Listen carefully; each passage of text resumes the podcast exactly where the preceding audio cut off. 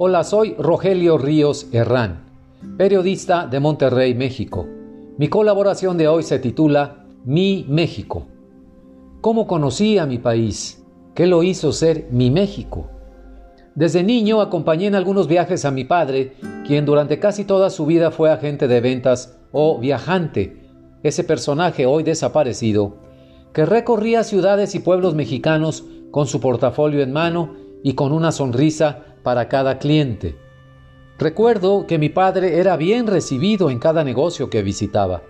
Sus clientes charlaban largamente con él y al final le hacían sus pedidos de mercancías. El viajante enlazaba personas, llevaba novedades, platicaba de política o deportes, citaba a poetas o, como en el caso de mi padre, cantaba alguna canción, pues en su juventud había sido cantante en la radio y en el teatro pero sobre todo tengo muy presente el gusto por el viaje, o hacer la ruta como papá le decía, las horas en la carretera platicando o escuchando la radio, mientras manejaba y explicaba cada punto del camino, un pueblo, una montaña o el mejor lugar para detenerse a comer. Los conocía todos. El agente de ventas era todo un personaje.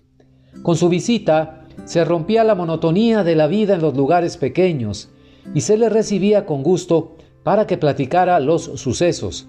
Gracias a esos viajes pude darme una idea desde niño de la variedad de paisajes, personas y poblaciones de México, ya sea que viviéramos en la costa, en el puerto de Veracruz, por ejemplo, y de ahí recorriera con mi padre varias rutas, hasta Jalapa y Puebla, pasando por Córdoba y Orizaba, y la falda del Citlaltépetl o Pico de Orizaba o que rumbo al sur entrara mi padre a los pueblos de la cuenca del Papaloapan, Cosamaloapan, Tlacotalpan, etc. El hermoso río de las mariposas. En cualquier caso, el paisaje inundaba mis ojos y llenaba mi alma de la emoción de descubrir lugares nuevos o de volver a los ya conocidos, como si fuera un viaje de aventuras.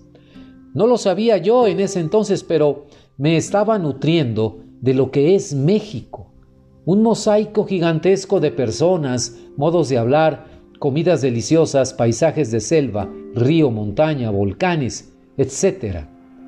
En otra ruta, cuando ya vivíamos en Monterrey, mi padre recorría la zona carbonífera del norte de Coahuila, Sabinas, Nueva Rosita, Musquis, etc.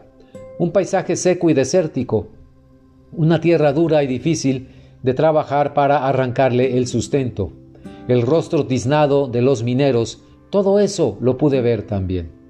Desde entonces nació en mí la idea de llegar a conocer todo el territorio de México, de Yucatán a Sonora, de Matamoros a Tapachula, de Tampico a Mazatlán y de Coatzacoalcos a Salina Cruz. Llevo recorrida una buena parte, pero me falta un tramo largo todavía. La vida me ha regalado la dicha de tener amigos de muchos lugares de México, a través de ellos, de sus pláticas, sus formas de hablar y de ver la vida, se ha enriquecido también mi idea de lo que es ser mexicano. Mi México, la nación que en septiembre cumple 210 años de independencia, se formó entonces de muchos cachitos de vida de aquellos viajes infantiles con mi padre. Vive en mí su chispa de agente viajero, de llegar y comunicar y tratar con las personas, de recorrer incansablemente nuevos lugares o retornar a los ya conocidos. Nunca se agotará ese afán.